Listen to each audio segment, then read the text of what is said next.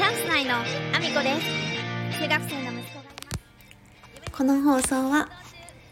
バレンタインに勝手にチョコを送りつける企画を実行するアドベンチャーさんの提供でお送りしております。アドベンチャー小栗社長ありがとうございます。えー本日の、えーデイリースポンサーをしてくださっております。アドベンチャー小栗さんから、えースポンサーコールいただいておりまして読ませていただきました。えー皆さん改めましておはようございます。岐阜県出身、岐阜県在住、ダンサー、スーツアクター、えーケントマリプロデュース、現役主婦3人組ユニット、チャンス内のアミコです。本日もアミコさんのおつむの中身をただ漏れさせていきたいと思います。よろしくお願いします。小栗社長ありがとうございます。デイリースポンサー。あの、これね、去年の、あの、カリンの冷凍トンちゃんとか、アドベンチャーさんから何かしらご購入いただいた方を対象に、えー、小栗の愛情いっぱいのチョコを送ります。ということでですね、私のお家にも送りつけていただいたんですけれども、あの、冒頭のね、あの、アイコンって言ったんですか、写真、サムネイルって言ったらいいんですかね、この放送回のサムネイルにも貼らせていただいてておりますけれども、すんごいでしょ？すんごいでしょこれ。あの、表面だけじゃないんですよ。あの単行本みたいな感じになってるのでその表紙パッケージ裏面は含めてちゃんと作ってるんですよ。でね顔出し NG とか書いてあるんですけどもうがっつり表面に出てるじゃないっていう話なんですけど最高ですねまあ笑いました私。まあ、今日ねバレンタインバレンタインデーですよ皆さん。バレンタインっていう感覚ちょっと今私ないですけど あまりなんかあのことあるごとにチョコを買ってきては息子と食べるというですねあの旦那さんがいないことをいいことにあの大して口実もないのにチョコを買ってきては息子と2人でシェアをしているというそんな中ですね、小栗さんからもチョコをいただきまして、で、前々からね、投稿には上がっていたんですよね。あの、バレンタインに送りつけますよ、みたいな感じの投稿があったので、まあ確かにもともと楽しみにはしてたんですけども、そこには、あの、ポッキー小栗と、あの、ハッシュタグがついていたんですよ。ポッキー小栗、ポッキー小栗みたいな感じで、ハッシュタグがついていて、なので、あの、ポッキーが届くっていう風で、あの、楽しみにしてたんでポッキー大好きなんでね、ワクワク、ワクワクってしながら待っていたところですね。で、あの、中を見てみたらね、トッポなの。ポッキー小栗はどこへ行ったんですか？もう最高ですね。もうめちゃめちゃ笑いました。あの写真ね上がってるのだけだと見える位置は限られてるんですけども皆さんぜひあのバレンタインの今日、えー小栗さんが送りつけたあのチョコバレンタインチョコのトッポをあの外装のパッケージをお楽しみいただければと思います。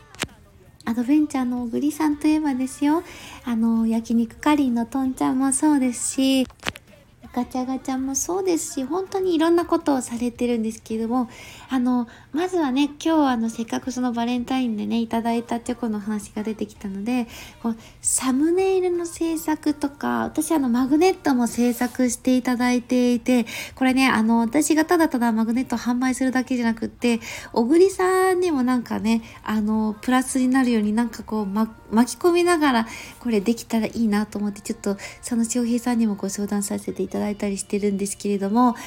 こういうねサムネイルとかの画像編集あのただただなんかこうかっこいいデザインっていうんじゃなくってこれだけお笑いセンスが高いものって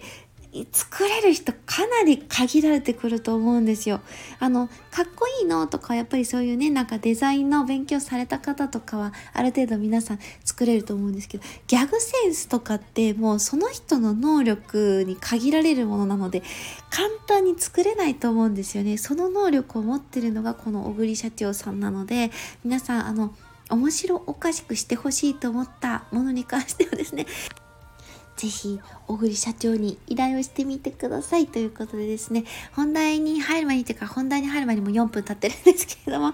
えっ、ー、と、お知らせ一つだけさせてください。3月3日日曜日、岐阜県にあります、各務原市というところで、えー、貞奴芸術祭が開催されます。貞奴とは、日本で初めての女優さんでいらっしゃいます、川上貞奴さんで、晩年は各務原市でお過ごしになられたこともあって、生誕150周年記念の映画が制作されました。私、スタッフ、そして出演者として関わらせていただいております。3月3日、登壇イベントもございますので、えー、ぜひこの初上映の、え、機会にご覧いただきたいです。お待ちしております。それでは本題の方に移らせていただきたいと思うんですけれども、ここ2日ほどですね、相続に関わるお話をしたくて、あの、その話をする前に私自身のことを知ってほしくて、あの状況をね理解してもらった上でないと話す意味がないなと思ったので2日ほど使わせていただいてお話をさせていただいたんですけれどもあの先日2月の2日の日にですね、見上げる家に行きまして、森次先生の資産運用勉強会にあの参加した時にですね、そこに相続のスペシャリストのファイナルシャルプランナーさんがいらっしゃったんですね。あの、この方、あの、実はテレビにも出演されていらっしゃるような方でいらっしゃいまして、いろんなね、あの、オフレコなトークも聞かせていただいたんですけれども、えっ、ー、と、一橋先生、一橋香織先生なんですが、あの、実はいろんなね、著書も、あの、監修であったりとか、いろんな形で出されていらっしゃって、相続に関する本で今バカ売れしているものがあるんですね。えっ、ー、と、就活相続の便利帳という本があるんですけども、これ、あの、結構ね、あちこちで完売していて、手に入らなかったりもするかもしれないんですけども、私はね、あのー一冊ね、別の本は、一橋先生からプレゼントしていただいた本が一つありまして、で、そのもう一つがですね、その就活相続の便利帳というものがどうしても欲しくて、あの、これ Amazon で見つけて買ったんですけれども、皆さんが皆さんね、こう聞いていて、相続のことってそんなにピンとは来ないと思うんです。あの、ま実際にそういうものに、あの、まあ、立ち会われた方、あの、大きなね、あの、相続を受けたりとかもそうだし、トラブルに巻き込まれた方とかって実際にあの一部の方だとは思うのであの聞いていらっしゃる方でピンとこない方もいらっしゃると思うんですけどただこれって本当にあのその親がね生きているうちに考えておかなければいけないことって実は本当にたくさんあるんですよ。実際にそれがねなかなかあの親が生きてるうちはできなくってで親が認知症になってしまってから大変な思いをする人とかあとはあの、まあ、認知症の時にはですねそんなに何かあの問題になると思っていなくて亡くなった時にえっって思うようなことが出てきたりしてどうしようってなってしまったりとか今だと、まあ、私もそうなんですけど自分の家があってそして親の家があって今後誰も住む人がいない。これはあの核家族化することであの余計にね起こるようになったことだと思うんですけど誰も家を受け継ぐ人がいないってなった家をですねどうするかという問題に関してもこれねあの簡単に放置もできないし相続放棄ってね皆さんあの簡単に見えるかもしれないんですけど相続を放棄するっていうことは全てを放棄しないと相続放棄にならないわけですよ。まあ借金も含めてなんですけど。なので、あの、その家だけを放棄しますってできないわけですよ。何か一つでも親から、あの、受け取ってしまったものがあった時点で、相続放棄っていうものはできなくなるんですよね。それは私は、あの、今までの、あの、状況下っていうか、母がね、メンタル面をやられるぐらいまでそのことにずっと囚われているので、まあ、そのぐらいはね、最低限知ってるんですけども、私は去年父も亡くなっているので、その相続放棄もですね、実はやったりしていて、いろいろね、あの、大変な思いをしているんです、実は。で今後の問題でですね私の実家が大きく大きく問題になってくるのであの今のうちから母がメンタル面を病まないように何とかしなければいけないという中出会ったのが一橋先生だったんですね。で一橋先生のその監修された就活相続の便利帳というのはですねあのこれあのその相続に関わることのあのグラフであったりとか豆知識だけではなくてですねですね、えっ、と、親に聞いておくべきことが、あの、かなり簡素化してまとめられてるんですね。分かりやすく分かりやすくまとめてくださってるんですよ。これね、すっごく大事だと私は思ってるんですね。